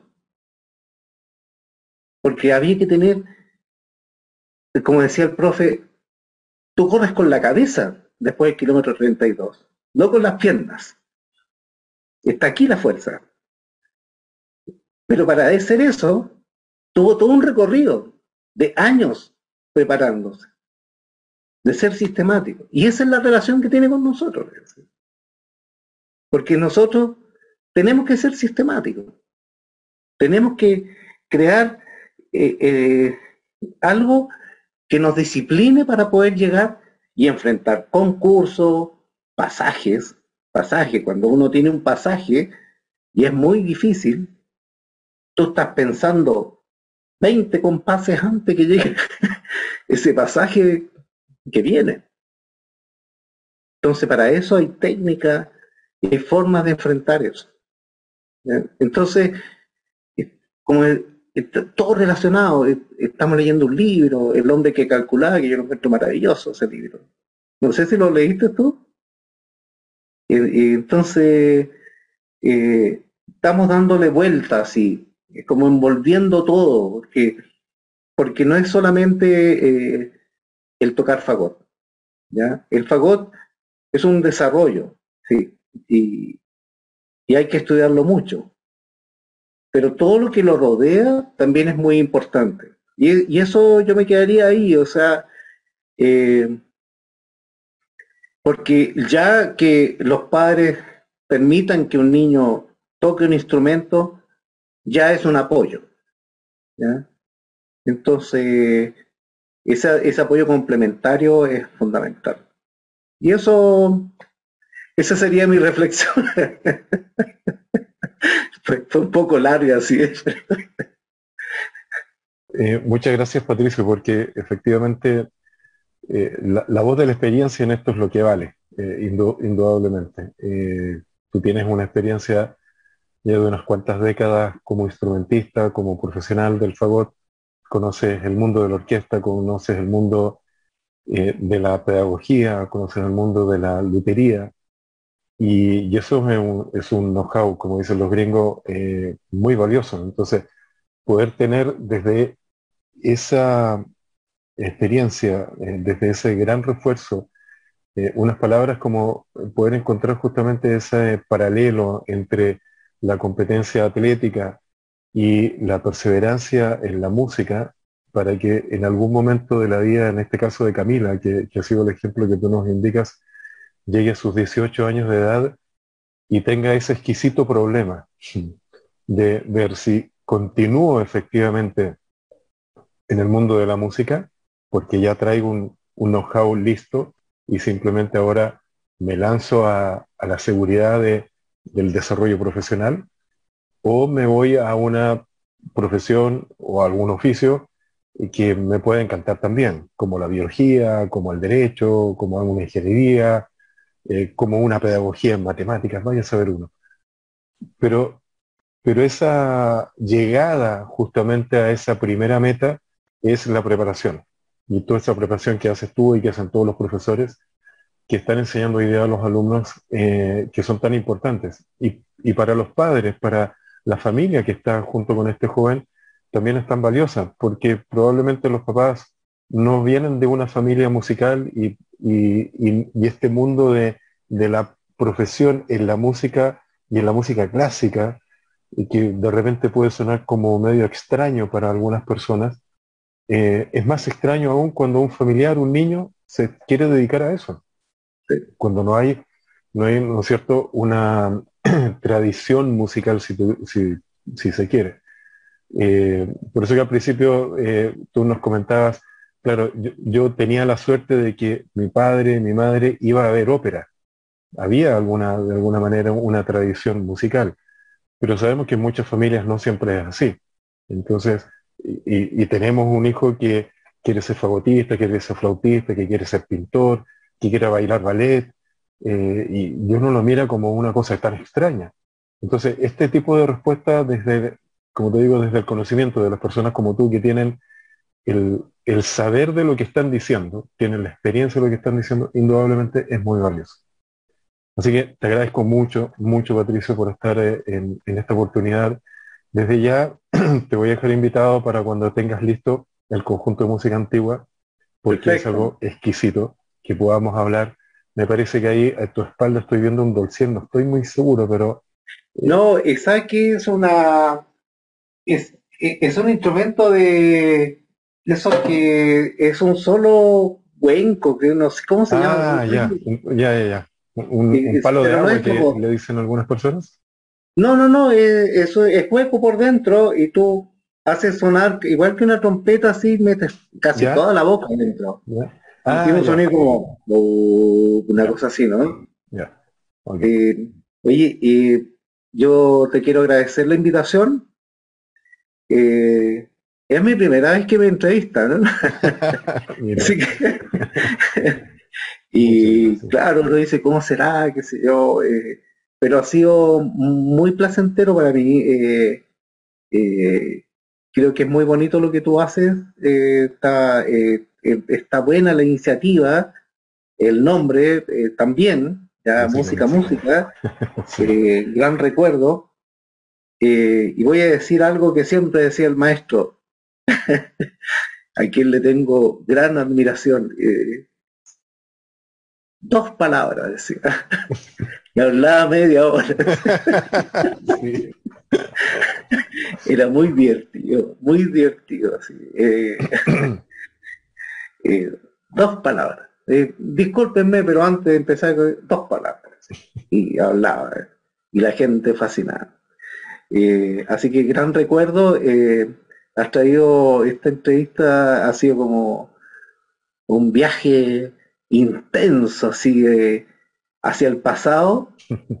Eh, y uno, es impresionante cómo uno tiene guardado y, está todo almacenado y, ha sido bonito. Ha sido, fíjate que eh, me gustó mucho, yo no sé qué irá a pensar la gente, pero esa es otra cosa, pero yo creo, eh, me, gustó, me gustó la, temática, eh, creo que es importante eh, ir entrevistando desde el alma a las personas un poco, ¿ya? Mayas, si de repente puede ser correcto o no, o, es un camino y hay otros caminos. Mm. Todo, eh, cualquier camino que tú perseveres siempre va a dar un fruto. Así que encantado. Yo les voy a comentar a los a mis amigos, a, Paula y a Franco, eh, en lo que estamos, eh, en lo que estuve, digamos. Eh, así que cuando tengamos algo y ya vamos grabando, a lo mejor podemos hacer algo, inventar algo respecto. Él, él, él es un gran conocedor, digamos, de, la música antigua. Ya. Perfecto, Patricio. Muchas gracias nuevamente eh, por tu tiempo. Sí, ahí quedamos con Pablo y Franco ya puesto a, una próxima conversación y, escuchar música antigua, que, es algo que a muchas personas nos gusta. me, incluyo en, ese grupo. Es un mundo muy diferente. sí, Es muy diferente y hermoso. y, y fíjate que llegó así nomás. que... Es, un descubrimiento muy interesante. Sí, sí, sí, yo estoy muy contento. Y, conocer el Dulcián, ¿entendés? Porque, por ejemplo, disculpa antes, que, antes de despedirme, que te quiero hacer una observación, tú que conoces el favor. El orificio con que se hace el sí natural en el favor, en el Dulcián es un sí bemol. A ver. ¿Cómo Y eso yo no lo sabía. Eh, y una cosa que, o sea, no sé si te acuerdas tú, sí, Es, fa al aire, mi, re, fa, mi, re, do, y el sí, que es natural para nosotros, cuando uno aprieta el sí, yo aprieto ese mismo orificio en el dulcial y es un sí bemol. ¿Y cómo sacas el sí? el sí, levantas el dedo del do. y dejas el sí puesto. Ah. el sí o el la. Y, así, tiene digitación cruzada, igual que, el, que la flauta dulce. No, es un instrumento interesante, interesante, así. Ya. Así que, ya, pues te agradezco la invitación. Queda pendiente, pero quería decirte eso porque me, realmente eh, y va a tener que cortarme, si no yo voy a seguir hablando. Patricio, hasta pronto, muchísimas gracias. Esta fue la presentación con Patricio cariño, fagotista de la Orquesta de Cámara de Chile del Ministerio de las Culturas y de las Artes y del Patrimonio. Muchas gracias por estar ahí y ya nos encontramos en una próxima ocasión.